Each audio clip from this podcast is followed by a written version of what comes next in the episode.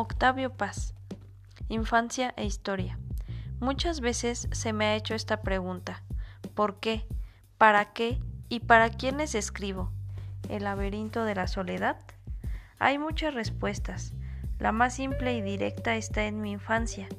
Tres momentos de mi niñez me marcaron para siempre y todo lo que he escrito acerca de mi país no ha sido quizás sino la respuesta a esas experiencias de infantil desamparo. Respuesta incansablemente reiterada y en cada ocasión distinta. La primera experiencia es también mi primer recuerdo. ¿Qué edad tendría? No sé, tres o cuatro años quizá. En cambio, es muy vivida la memoria del lugar. Una pequeña sala cuadrangular en una vieja casona de Mixcoac. Mi padre se había ido a la revolución, como se decía entonces, y mi madre y yo nos refugiamos con mi abuelo, Ireneo Paz, patriarca de la familia. Las vicisitudes de aquellos años lo habrían obligado a dejar la ciudad y trasladarse a la casa de campo que poseía en Mixcoac. Yo viví y crecí en ese pueblo, aunque no en la misma casa, salvo una temporada que pasé en Los Ángeles. Lo dejé cuando acababa de cumplir los 23 años. La casa todavía existe y hoy es un convento de religiosas. Hace poco la visité y apenas si pude reconocerla. Las monjas han convertido en celdas las estancias y el jardín en campilla, la terraza. No importa, queda la imagen y quedan las sensaciones de extrañeza y desamparo. Me veo Mejor dicho, veo una figura borrosa, un bulto infantil perdido en un inmenso sofá circular de gasedas, situado justo en el centro de la pieza, con cierta inflexibilidad. Cae la luz de un alto ventanal. Deben ser las cinco de la tarde, pues la luz no es muy intensa. Muros empapelados de un desvaído amarillo con dibujos de guirnaldas, tallos, flores, frutos, emblemas del tedio, todo real, demasiado real, todo ajeno, cerrado sobre sí mismo. Una puerta da al comedor, otra a la sala y la tercera lateral y con vidrieras a la terraza. Las tres están abiertas. La pieza servía de antecomedor. Rumor de risas, voces, tintineo de vajillas, es día de fiestas y celebran un santo o un cumpleaños. Mis primos y primas mayores saltan en la terraza. Hay un ir y venir de gente que pasa eh, al lado del bulto sin detenerse. El bulto llora, desde hace siglos llora y nadie lo oye. Él es el único que oye su llanto. Se ha extraviado en un menudo, en un mundo que es a un tiempo familiar y remoto íntimo e indiferente. No es un mundo hostil, es un mundo extraño, aunque familiar y cotidiano, como las guirnaldas de la pared impasible, como las risas del comedor. Risas, instante interminable, oírse llorar en medio de la sordera universal. No recuerdo más. Sin duda mi madre me calmó. La mujer es la puerta de reconciliación con el mundo, pero la sensación no se ha borrado ni se borrará. No es una herida es un hueco. Cuando pienso en mí, lo toco, al palparme lo palpo. Ajeno siempre y siempre presente. Nunca me deja presencia sin cuerpo, mudo, invisible, perpetuo testigo de mi vida. No me habla, pero yo a veces oigo lo que su silencio me dice. Esta tarde comenzaste a ser tú mismo. Al descubrirme descubriste tu ausencia, tu hueco. Te descubriste, ya lo sabes. Eres carencia y búsqueda. Los azares de la guerra civil llevaron a mi padre a los Estados Unidos. Se instaló en Los Ángeles, en donde vivía una numerosa colonia de desterrados políticos. Un tiempo después lo seguimos mi madre y yo. Apenas llegamos mis padres decidieron que fuera al kindergarten del barrio. Tenía seis años y no hablaba una sola palabra de inglés. Recuerdo vagamente el primer día de clases la escuela con la bandera de los Estados Unidos, el salón desnudo, los pupitres, las bancas duras y mi azorro y me azoro entre la ruidosa curiosidad de mis compañeros y la sonrisa afable de la joven profesora, que procuraba aplacarlos. Era una escuela angloamericana y solo dos de los alumnos eran de origen mexicano, aunque nacidos en Los Ángeles. Aterrorizado por mi incapacidad de comprender lo que me decía, me refugié en el silencio. Al cabo de una eternidad llegó la hora del recreo y del lunch. Al sentarme a la mesa descubrí con pánico que me faltaba una cuchara. Preferí no decir nada y quedarme sin comer. Una de las profesoras, al ver intacto mi plato, me preguntó con señas la razón. Musité, cuchara, señalando la de mi compañero más cercano. Alguien repitió en voz alta, cuchara, carcajadas y algarabía. cuchara, cuchara. Comenzaron las deformaciones verbales y el coro de las risotadas. El bedel impuso silencio, pero a la salida en el arenoso patio deportivo me rodeó el griterío. Algunos se me acercaban y me escuchaban y me echaban a la cara, como un escupitajo, la palabra infame, cuchara. Uno me dio un empuñón, un empujón. Yo intenté responderle y de pronto me vi en el centro de un círculo, frente a mí con los puños cerrados y en actitud de boxeo, mi agresor me retaba gritándome Cuchara. Nos liamos a golpes hasta que nos separó un bedel. Al salir nos reprendieron. No entendí ni jota del regaño y regresé a mi casa con la camisa desgarrada, tres rasguños y un ojo entrecerrado. No volví a escuchar, no, no volví a la escuela durante quince días. Después, poco a poco, todo se normalizó. Ellos olvidaron la palabra cuchara y yo aprendí a decir Spawn. Cambió la situación política de México y volvimos a Mixcoac. Fieles a las tradiciones familiares, mis padres me matricularon en un colegio francés de la Orden de la Salle, aunque yo hablaba el inglés. No había olvidado el español, sin embargo mis compañeros no tardaron en decidir que era un extranjero, un gringo, un franchute o un gachupín. Les daba lo mismo. El saberme recién llegado de los Estados Unidos y mi facha, pelo castaño y tez y ojos claros podrían tal vez explicar su actitud. No enteramente mi familia era conocida en Mixcoac, desde principios del siglo y mi padre había sido diputado por esa municipalidad. Volvieron las risas y las risotadas, los apodos y las peleas, a veces en el campo de fútbol del colegio y otras en una callejuela cercana a la parroquia. Con frecuencia regresaba a mi casa con un ojo amoratado, la boca rota o la cara rasguñada. Mis familiares se inquietaron, pero con buen acuerdo decidieron no intervenir. Las cosas se calmaron poco a poco por sí mismas. Así fue, aunque la inquina, aunque la inquina persistió. Al menor pretexto bastaba para que volviesen a brotar las acostumbradas invectivas. La experiencia de Los Ángeles y la de México me apesadumbraron durante muchos años. A veces pensaba que era culpable con frecuencia. Somos cómplices de nuestros persecutores. Y me decía, sí, yo no soy de aquí ni de allá. Entonces, ¿de dónde soy? Yo me sentía mexicano. El apellido Paz aparece en el país desde el siglo XX, desde el siglo XVI al otro día de la conquista, pero ellos no me dejaban serlo.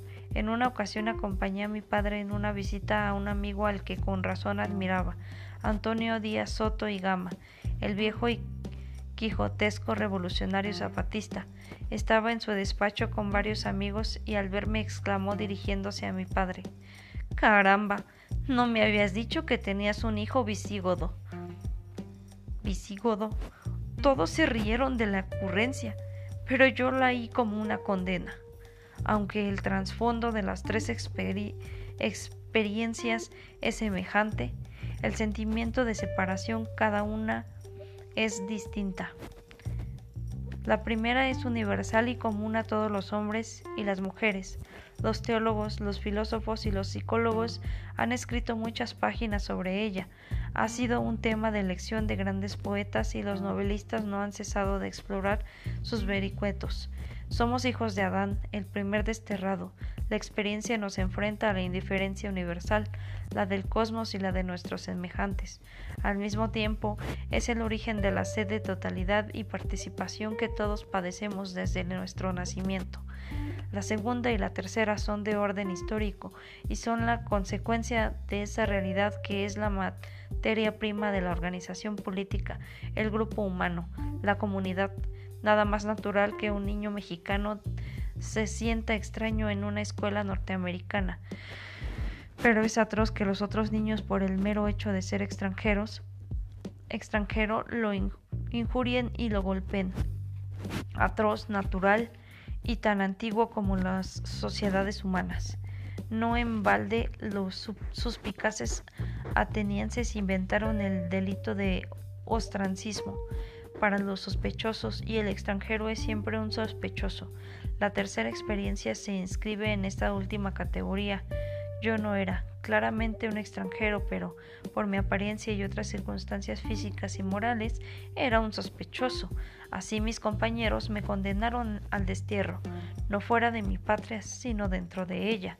No soy, por supuesto, el primero que ha sufrido esta condena, tampoco seré el último.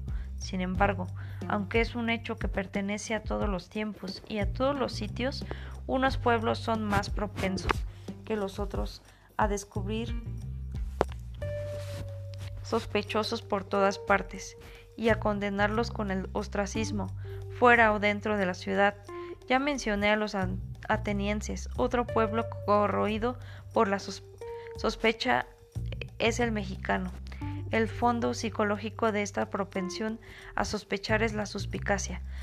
Trátese de un griego del siglo V a.C. o de un mexicano del siglo XX. La suspicacia es la expresión de un sentimiento de inseguridad. En épocas de crisis y disturbios sociales florece la desconfianza. Robespierre, llamado por unos el incorruptible y por otros el tirano, fue una encarnación de la suspicacia disfrazada de vigilancia revolucionaria. En el siglo XX los bolcheviques repitieron y exageraron el, el modelo. En cambio, uno de los rasgos de Julio César que más sorprendieron a los antiguos fue su confianza. Unos lo admiraron por ella y otros lo vituperaron. Un dictador confiado es un escándalo político y una contradicción moral. La suspicacia es hermana de la malicia y ambas son servidoras de la envidia. Si las circunstancias públicas son propicias, todas estas malas pasiones se vuelven cómplices de las inquisiciones y las represiones. La delación y la calumnia son las alcahuetas del tirano. En México la suspicacia y la desconfianza son enfermedades colectivas. En mi juventud fui testigo del acoso que sufrieron los escritores llamados por la revista que editaban contemporáneos. Se les acusó de ser extranjerizantes, cosmopolitas, afrancesados y en suma de no ser mexicanos. Eran un cuerpo extraño y enfermizo incrustado en nuestra literatura. Había que expulsarlo de la República de las Letras. En la época que hacía plural, con un grupo de amigos, un joven filósofo marxista también pidió nuestra expulsión del discurso político. La ortodoxia ideológica y la ortodoxia sexual se alían siempre con la xenofobia, xenofobia, el odio a los extranjeros. Los contemporáneos fueron acusados de estelas reaccionarios y motejados de maricones. Hoy los jóvenes escritores exaltan su memoria y escriben sobre ellos ensayos fervientes. Pocos recuerdan que mientras vivieron fueron vistos como sospechosos y sentenciados al exilio interior. Años después yo dejé de ser testigo de las malignidades de la suspicacia y me convertí en objeto de campañas semejantes, aunque tal vez más feroces a las viejas malevolencias se unieron las pasiones políticas. Por todo esto no es extraño que desde mi adolescencia me integrase me intrigase la suspicacia mexicana. Me pareció la consecuencia de un conflicto interior. Al reflexionar sobre su naturaleza encontré que más de un enigma psicológico era el resultado de un trauma histórico enterrado en las profundidades del pasado. La suspicacia en vela perpetua cuida que nadie descorba el cadáver y lo desentierre. Esa es su función psicológica y política. Ahora bien, si la raíz del conflicto es histórica, solo la historia puede aclararnos el enigma. La palabra historia designa ante todo a un proceso y quien dice proceso dice búsqueda, generalmente inconsciente. El proceso en búsqueda porque es movimiento y todo movimiento unir vacía. Es unir hacia hacia dónde. No es fácil responder a esta pregunta. Los supuestos fines de la historia se han ido desvaneciendo uno tras otro. Tal vez la historia no tiene ni finalidades ni fin. El sentido de la historia somos nosotros, que la hacemos y que al hacerla nos deshacemos. La historia y sus sentidos terminarán cuando el hombre se acabe. Sin embargo, aunque es imposible discernir fines en la historia, no lo es afirmar la realidad del proceso histórico y de sus efectos. La suspicacia es uno de ellos. Lo que he llamado la búsqueda es la tentativa por resolver ese conflicto que la suspicacia preserva, sin darme claramente cuenta de lo que había movido por una intuición y aguijoneando por la aguijoneado por la memoria de mis tres experiencias, quise romper el velo y ver mi, acto era una interrogación que me unía al proceso inconsciente de la historia, es decir, a la búsqueda en que consciente finalmente en qué consiste finalmente el movimiento histórico. Mi interrogación me insertaba en la búsqueda, me hacía parte de ella, así lo que comenzó como una meditación ínfima íntima se convirtió en una reflexión sobre la historia de México. La reflexión asumió la forma de una pregunta no solo acerca de los orígenes, en dónde y cuándo comenzó el conflicto, sino también sobre el sentido de la búsqueda que es la historia de México y la de todos los hombres. Cierto, nadie sabe con certeza qué es lo que buscamos, pero todos sabemos que buscamos. ¿Hace falta hacer algo más? En el curso de la reflexión, mis tres experiencias infantiles revelaron su naturaleza eran íntimas y colectivas, mías y de todos. Durante milenios el continente americano vivió una vida aparte, ignorado e ignorante de todos de otros pueblos y de otras civilizaciones. La expansión europea del siglo XVI rompió el aislamiento. La verdadera historia universal no comienza con los grandes imperios europeos y asiáticos con Roma o con China, sino con las exploraciones de los españoles y portugueses. Desde entonces los mexicanos somos un fragmento de la historia del mundo. Mejor dicho, somos hijos de ese momento en que las distintas historias de los pueblos y las civilizaciones desembocan en la historia universal. El descubrimiento de América inició la unificación del planeta. El acto que nos fundó tiene dos caras, la conquista y la evangelización. Nuestra relación con él es ambigua y contradictoria, como el acto mismo y sus dos emblemas, la espada y la cruz. No menos ambigua es nuestra relación frente a la civilización mesoamericana. Su espectro habita nuestros sueños, pero ella reposa para siempre en el gran cementerio de las civilizaciones desaparecidas. Nuestra cuna fue un combate. El encuentro entre los españoles y los indios fue simultáneamente para emplear la viva y pintoresca imagen del poeta Jauregui, tumulto y tálamo. Tal vez por influencia familiar desde la niñez me apasionó la historia de México. Mi abuelo, autor de novelas históricas según el gusto del siglo XIX, había reunido un buen número de libros sobre nuestro pasado. Un tema me interesó entre, todos, el choque entre los pueblos y las civilizaciones. Las naciones del antiguo México vivieron en guerra perpetua, unas contra otras, pero solo hasta la llegada de los españoles se enfrentaron realmente con el otro, es decir, con una civilización distinta a la suya. Más tarde, ya en el periodo moderno, tuvimos encuentros violentos con Estados Unidos y con Francia, del Segundo Imperio. A pesar de que la influencia de la cultura francesa fue muy viva en la segunda mitad del siglo XIX y en la primera del siglo XX, la guerra con Francia no tuvo consecuencias políticas ulteriores, tampoco psicológicas. Ocurrió lo contrario con España y los Estados Unidos. Nuestra relación con esas naciones ha sido polémica y obsesiva. Cada pueblo tiene sus fantasmas. Francia para los españoles, Alemania para los franceses. Los nuestros han sido España y los Estados Unidos el fantasma y los Estados Unidos. El fantasma de España ha perdido cuerpo y, la, y su influencia política y económica se ha desvanecido. Su presencia es psicológica, verdadero fantasma, recorre nuestra memoria y, y enciende nuestra imaginación. Los Estados Unidos sí son una realidad, pero una realidad tan vasta y poderosa que colinda con el mito y para muchos con la obsesión. La querella entre hispanistas y antihispanistas es un capítulo de la historia intelectual de los mexicanos, también en su historia política y sentimental. El bando de los antihispanistas no es homogéneo. Unos son adoradores de las culturas mesoamericanas y condenan a la conquista como un genocidio. Otros menos numerosos, descendientes de los liberales del siglo XIX, procesan un igual desdén a las dos tradiciones, la india y la española, ambas obstáculos en el camino hacia la modernidad. Fui familiar de esa disputa desde mi niñez. Mi familia paterna era liberal y además indigenista antiespañola por partida doble. Aunque mi madre era española, detestaba las discusiones y respondía a las diatribas con una sonrisa. Yo encontraba sublime su silencio, más contundente que un tedioso alegato. En la biblioteca de mi abuelo, por lo demás, abundaban los libros con argumentos contrarios a su moderado antihispanismo y al más acusado de mi padre. Los dos identificaban al pasado novohispano con la ideología de sus enemigos tradicionales, los conservadores. Galdos me desengañó, esa pelea era también española. El antiespañolismo de mis familiares era de orden histórico y político, no literario.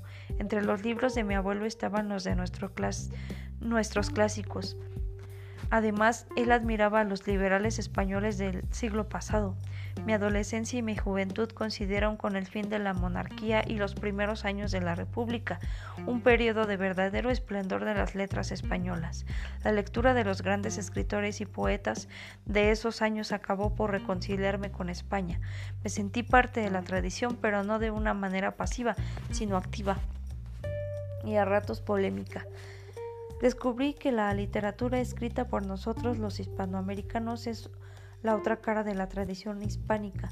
Nuestra literatura comenzó por ser un afluente de la española, pero hoy es un río poderoso. Cervantes, Quevedo y Lope se, se reconocerían en nuestros autores. La disputa entre hispanistas y antihispanistas me pareció un pleito anacrónico y estéril. La guerra de España y un poco más tarde cerró para siempre el debate, al menos para mí y para muchos como yo. Fui partidario apasionado de los republicanos y en 1937 estuve en España por primera vez. En varios escritos en prosa y en algunos poemas he hablado de mi encuentro con su gente, sus paisajes, sus piedras. No descubrí a España, la reconocí y me reconocí. Mi experiencia con la realidad norteamericana fue también a su manera una confirmación. En mi niñez había vivido en California, pero el verdadero encuentro comenzó en 1943 y se prolongó hasta diciembre de 1945. Viví en San Francisco y en Nueva York. Pasé un verano en Vermont y dos semanas en Washington. Desempeñé oficios diversos, traté toda clase de gente, pasé estrecheces, conocí días de exaltación y otros de abatimiento, leí incansablemente a los poetas ingleses y norteamericanos y, en fin, comencé a escribir unos poemas libres de la retórica que asfixiaba la poesía que entre, que entre esos años escribían los jóvenes en Hispanoamérica y en España. En una palabra, volví a nacer. Nunca me había sentido tan vivo. Eran los años de la guerra y los norteamericanos pasaban por uno de los grandes momentos de su historia. En España conocí la fraternidad ante la muerte en los Estados Unidos, la cordialidad ante la vida, simpatía universal que tiene sus raíces, no en el puritanismo que, maniático de la pureza, es una ética de la separación, sino en el panteísmo romántico de Emerson y en la infusión cósmica de Whitman. En España algunos españoles me reconocieron como uno de los suyos. En los Estados Unidos algunos norteamericanos me acogieron como un hermano desconocido que hablaba su lengua con un acento extraño y una sintaxis bárbara. Mi administración y simpatía por los norteamericanos, mi admiración y simpatía por los norteamericanos tenía un lado oscuro. Era imposible cerrar los ojos ante la situación de los mexicanos, los nacidos allá y los recién llegados. Pensé en los años pasados, en Los Ángeles, en los trabajos de mi padre para abrirse paso en el desierto, en mi madre hormiga providente, pero hormiga que cantaba como una cigarra. Aunque no sufrimos las penalidades de la mayoría de los inmigrantes mexicanos, no era necesaria mucha imaginación para comprenderlos y simpatizar profundamente con ellos. Me reconocí en los pachucos y en su loca rebeldía contra su presente y su pasado, rebeldía resuelta, no en una idea sino en un gesto, recurso del vencido, el uso estético de la derrota, la venganza de la imaginación, volví a la pregunta sobre mí y mi destino de mexicano, la misma que me había hecho en México leyendo a Ortega y Gasset o conversando con Jorge Cuesta en un patio de San Ildefonso. ¿Cómo contestarla? Antes de abandonar México, un año antes había escrito para un diario una serie de artículos en lo que trataba asuntos más o menos conectados con la pregunta que me atormentaba. Ya no me hacían, ignoraba ya no me satisfacían. Ignoraba entonces que esas notas y mis encuentros con España y con los Estados Unidos eran una preparación para escribir El laberinto de la soledad. Llegué a París en diciembre de 1945. En Francia los años de la segunda posguerra fueron de penuria, pero de gran animación intelectual. Fue un periodo de gran riqueza, no tanto en el dominio de la literatura propiamente dicha, la poesía y la novela, como en el de las ideas y el ensayo. Yo seguía con ardor los, de los debates filosóficos y políticos, atmósfera encendida, pasión por las ideas, rigor intelectual y, asimismo, una maravillosa disponibilidad. Al poco tiempo encontré amigos afines a mis preocupaciones intelectuales y estéticas. En aquel medio cosmopolita franceses, griegos, españoles, rumanos, argentinos, norteamericanos, respiré con libertad. No era de allí, y, sin embargo, sentí que tenía una patria intelectual, una patria que no me pedía papeles de identidad, pero la pregunta sobre México no me abandonaba. Decidido a enfrentarme a ella, me tracé un plan. Nunca logré seguirlo del todo, y comencé a escribir. Era el verano de 1949. La ciudad se había quedado desierta y mi trabajo en la embajada mexicana, en donde yo tenía un empleo modesto, había disminuido. La distancia me ayudaba, vivía la distancia me ayudaba. Vivía en un mundo alejado de México e inmune a sus fantasmas. Tenía para mí las tardes de los viernes y enteros los sábados y domingos y las noches. Escribía con prisa y fluidez, con ansia de acabar pronto y como si en la última página me esperase una revelación jugaba una carrera contra mí mismo. ¿A quién o a qué iba a encontrar al final? Conocía la pregunta, no la respuesta. Escribir se volvió una ceremonia contradictoria, hecha de entusiasmo y de rabia, simpatía y angustia. Al escribir me vengaba de México. Un instante después mi escritura se volvía contra mí y México se vengaba de mí. Nudo inextricable, hecho de pasión y de lucidez, odio et amor. En otras ocasiones me he referido a los defectos y lagunas del laberinto de la soledad. Los primeros son congénitos, la consecuencia natural de mis limitaciones. En cuanto a las últimas, he procurado remediarlas en diversos escritos. La mayor omisión es el de la Nueva España. Las páginas que le dedico son insuficientes. Las he ampliado en varios textos y, principalmente en la primera parte de mi estudio sobre Sor Juana Inés de la Cruz. ¿Y el mundo prehispánico? Creo que mis ensayos sobre el arte antiguo de México son algo más que menos estudios de estética, son una visión de la civilización mesoamericana. Dicho esto, confieso que la concepción central del laberinto de la soledad me sigue pareciendo válida. El libro no es un ensayo sobre una quimérica filosofía del mexicano. Tampoco es una descripción psicológica ni un retrato. El análisis parte de unos cuantos rasgos característicos para enseguida transformarse en una interpretación de la historia de México y de nuestra situación en el mundo moderno. La interpretación me parece válida, no exclusiva ni total. Hay otras interpretaciones y entre ellas algunas son o pueden ser igualmente válidas. no excluyen a la mía, porque ninguno, ninguna es global ni final. La comprensión histórica es por naturaleza parcial. Trátese de Túcides o de Vico, de Marx o de Toynbee. Todas las visiones de la historia son un punto de vista. Naturalmente no todos los puntos de vista son válidos. Entonces, ¿por qué me parece válido el mío?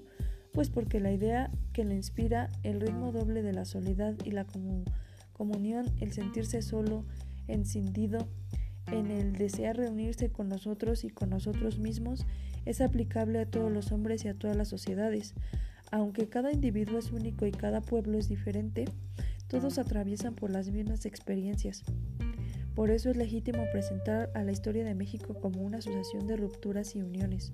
La primera fue la conquista, la primera fue y la decisiva fue el choque entre dos civilizaciones y no como ocurría después, no como ocurriría después. Dentro de la misma civilización, a su vez, la primera reunión o reconciliación respuesta a la violenta ruptura de la conquista consistió en la conversión de los vencidos a una fe universal, el cristianismo. Desde entonces las rupturas y las reuniones se han sucedido. Sería ocioso enumerarlas. No, no es arbitrario ver nuestra historia como un proceso regido por el ritmo o la dialéctica de lo cerrado y lo abierto, de la soledad y la comunión.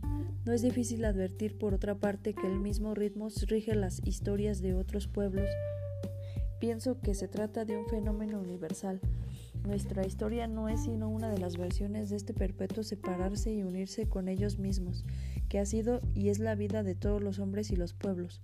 El proceso de sucesivas rupturas y reuniones puede verse también para emplear una analogía con la física, como una serie de explosiones. La moderna cosmología nos ha familiarizado con la idea de una materia infinitamente concentrada y que, al llegar a cierto punto extremo de densidad, a cierto punto de extremo de densidad estalla y se dispersa. Las explosiones históricas son semejantes al Big Bang. Una sociedad encerrada en sí misma está destinada a estallar por la colisión de sus elementos, a la inversa de lo que ocurre en el cosmos sujeto según parece a una expansión sin fin. En la historia los elementos dispersos tienden a reunirse. Estas nuevas combinaciones se traducen a su vez en nuevas formas históricas. Si la ruptura no se resuelve en reunión, el sistema se extingue, absorbido generalmente por un sistema mayor. La historia de México se ajusta al primer modelo y puede verse como una sucesión de explosiones seguidas de dispersiones y reuniones. La última explosión, la más poderosa, fue la Revolución Mexicana conmovió a la fábrica social en su totalidad y logró después de dispersarlos reunir dispersarlos, reunir a todos los mexicanos en una nueva sociedad. La revolución rescató a muchos grupos y minorías que habían sido excluidos tanto de la sociedad novohispana como de la republicana. Me refiero a las comunidades campesinas y en menor grado a las minorías indígenas. Además consiguió eh, crear una conciencia de identidad nacional que antes apenas sí existía. En la esfera de las ideas y de las creencias, logró la reconciliación del México moderno y del antiguo. Subrayó que fue una reconciliación no de un orden intelectual, sino afectivo y espiritual. La revolución fue ante todo un logro político y social, pero también fue algo más, mucho más un cambio radical en nuestra historia. Como la palabra cambio resulta equívoca, agrego que ese cambio fue un regreso. Quiero decir, fue una verdadera revuelta, una vuelta a los orígenes. En este sentido, el movimiento revolucionario continuó en una esfera psíquica distinta a la religiosa. El sincretismo de los siglos XVI y XVII lo continuó sin que nadie se lo propusiera ni los dirigentes ni el pueblo. Sin embargo, a todos los movía el mismo oscuro impulso, lógica de la historia o instinto, instinto popular. Lógica de la historia o instinto popular, no es fácil saberlo. Lo cierto es que México se lanzó al encuentro de sí mismo, en un acto de necesaria ruptura. El liberalismo negó a la tradición novohispana y a la indígena. La revolución inició la reconciliación con nuestro pasado, algo que me parece no menos sino más imperativo, imperativo que todos los proyectos de modernización. En esto reside tanto su originalidad como su fecundidad en el dominio de los sentimientos, las creencias, las letras y las artes.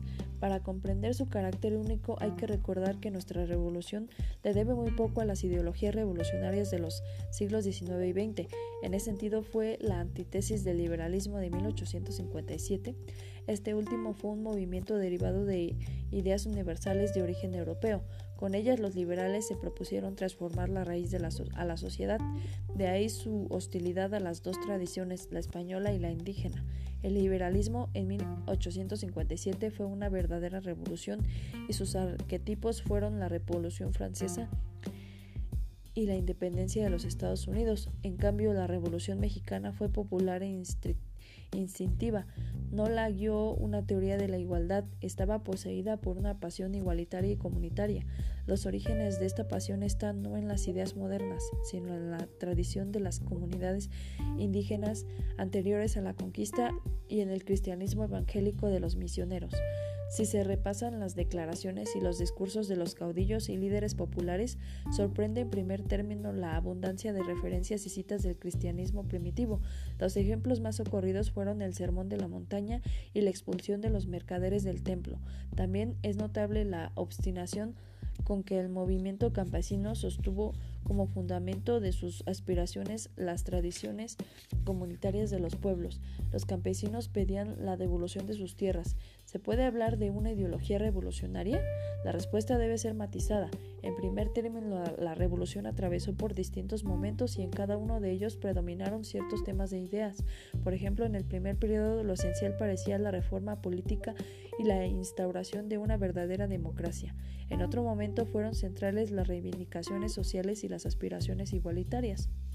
En otro más, la estabilidad política y el desarrollo económico, y así sucesivamente a los cambios de ideario en el tiempo. Deben añadirse las diferencias en el espacio. El movimiento en el sur fue primordialmente agrario y estaba inspirado en una tradición de lucha por la tierra comunal que venía de Nueva España y del pasado prehispánico, en donde en el norte, en el núcleo del movimiento estaba compuesto por rancheros en las ciudades por la clase media. Además, a lo largo del proceso, la lucha armada entre los caudillos y las fracciones y las facciones. La revolución fue muchas revoluciones. En cuanto a la influencia de las ideologías de fuera, ninguna preponderantemente la más apreciables, las más apreciables fueron el anarquismo, la herencia del liberalismo, el obrerismo, ecos del primer primero de mayo de Chicago y en fin un vago pero poderoso sueño de redención social. Lo esencial, sin embargo, fue la corriente igualitaria y comunitaria, doble legado del, de Mesoamérica y de Nueva España. No era tanto una doctrina claramente definida como un conjunto de aspiraciones y creencias, una tradición subterránea que se creían desaparecida, y que resucitó en el gran sacudimiento revolucionario. No era fácil que este conjunto, a un tiempo confuso y clarividente de aspiraciones, eh, agravios, esperanzas y reivindicaciones se articulase en un claro proyecto de reformas. Esto explica de que la revolución haya terminado en un compromiso entre la herencia liberal de 1857, las aspiraciones comunitarias populares y fragmentos de otras ideologías.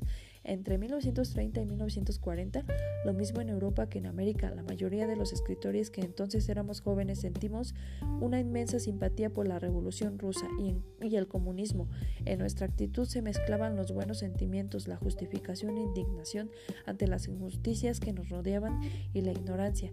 Si yo hubiese escrito El laberinto de la soledad en 1937, sin duda habría afirmado que el sentido de la explosión revolucionaria mexicana, lo que he llamado la búsqueda, terminaría en la adopción del comunismo. La sociedad comunista iba a resolver el doble conflicto mexicano, el interior y el exterior, comunión con nosotros mismos y con el mundo. Pero el periodo que va desde 1930 a 1940 no solo fue el de la fe y las ruidosas adhesiones, sino el de la crítica. las revelaciones y las desilusiones. Mis dudas comenzaron en 1939.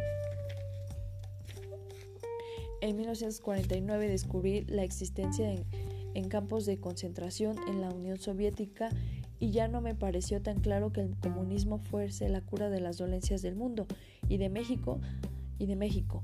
Las dudas se convirtieron en críticas. Vi al comunismo como un régimen burocrático petrificado en castas y vi a los bolcheviques que habían decretado bajo pena de muerte la comunión obligatoria caer uno tras otro en esas ceremonias públicas de expiación que fueron las purgas de Stalin. Comprendí que el socialismo autoritario no era la resolución de la Revolución Mexicana en el sentido histórico de la palabra y en el musical pasó de un acorde discordante a uno consonante. Mis críticas provocaron una biliosa erupción de vituperios en muchas almas virtuosas de México y de Hispanoamérica. La oleada de odio y lodo duró, duró muchos años, algunas de sus salpicaduras todavía están frescas. Al mismo tiempo que se cerraba la solución revolucionaria, se abrían otras perspectivas históricas. Era evidente que la nueva situación del país y del mundo exigía un cambio radical de dirección. Nación marginal habíamos sido objeto de la historia, la segunda mitad del siglo XX, marcada por la independencia de las colonias y las agitaciones revueltas y revoluciones de los países de la periferia. Nos enfrentaban a otras realidades. Escribí en las últimas páginas de mi libro, hemos dejado de ser objetos y comenzamos a ser sujetos de los cambios históricos y agregaba, la Revolución Mexicana desemboca en la historia universal. Allí nos aguarda una desnudez y un desamparo. En efecto, el derrumbe de las ideas y creencias, lo mismo las tradiciones que las revolucionarias, era universal. Estamos al fin solos frente al porvenir, como todos. Ya somos contemporáneos de todos los hombres. Suerte del solitario, tesis unus, tesis nullus. Nadie oyó. México no cambió de dirección. Los gobiernos no apostaron por la reforma, sino por la continuidad rutinaria y por la mera supervivencia, mientras que los intelectuales se aferraron a versiones cada vez más simplistas y caricaturescas del marxismo. Algunos interpretaron una de mis, de mis, opiniones, somos contemporáneos de todos los hombres, como una afirmación de la madurez de nuestro país. Al fin habíamos alcanzado las otras naciones. Curiosa concepción de la historia como una carrera contra quién y hacia dónde. No, la historia es una intersección entre, la, entre un tiempo y un lugar. La historia, dijo Eliot, es aquí y ahora. Escogí un camino que de nuevo me puso en entredicho ante la mayoría de los escritores latinoamericanos, en aquellos días todavía encandilados por los fuegos fatuos del socialismo real, con unos pocos sostuve que solo la instauración de una democracia auténtica con un régimen de derecho y de garantías a los individuos y a las minorías podrían lograr que México no naufragase en el océano de la historia universal, infestado de leviatanes. La modernización, palabra que aún no estaba de moda, era un tiempo nuestra condena, era a un tiempo nuestra condena y nuestra tabla de salvación. Condena porque la sociedad moderna está lejos de ser un ejemplo. Muchas de sus manifestaciones, la publicidad, el culto al dinero, las desigualdades abismales, el egoísmo feroz, la uniformidad de los gustos, las opiniones, las conciencias, son un comprendido de horrores y de estupideces. Salvación porque solo una transformación radical de la sociedad a través de una verdadera y del desmantelamiento del patrimonialismo del virreinato trasunto a su vez del absolutismo y fortaleza para hacer frente a un mundo revuelto y despiadado. Universalidad, modernidad y democracia son hoy términos inseparables. Cada uno depende y exige la presencia de los otros. Este ha sido el tema de todo lo que he escrito sobre México desde la publicación del laberinto de la soledad, pero y que ha durado demasiado tiempo. Un combate que ha puesto a prueba mi paciencia, pues han menudeado los golpes bajos, las insinuaciones malévolas y las la defensa de la modernidad democrática, debo confesarlo, no ha sido ni es fácil. En ningún momento he olvidado las injusticias y desastres de las sociedades liberales capitalistas. La sombra del comunismo y sus, y sus pasiones pudo ocultar la realidad contemporánea. Su caída nos la deja ver ahora en toda su desolación. El desierto se extiende y cubre la tierra entera. Entre las ruinas de la ideología totalitaria brotan ahora los viejos y feroces fanatismos. El presente me inspira al mismo horror que experimentaba en mi adolescencia ante el mundo moderno, The Wasteland. Este poema que tanto me impresionó cuando lo descubrí en 1931 sigue siendo profundamente actual. Una gangrena moral corroe a las democracias modernas. ¿Vivimos el, el fin de la modernidad? ¿Qué nos aguarda? Me detengo al llegar a este punto. Se cierra la reflexión sobre México y se abre otra sobre este fin del siglo. Me contento con repetir si los hijos de Cortés y la Malinche penetran ahora por sus pies y no empujados por un extraño en la historia de, de todos los hombres. La enseñanza de la Revolución Mexicana se puede descifrar en esta frase. Nos buscamos a nosotros mismos y encontramos a los otros.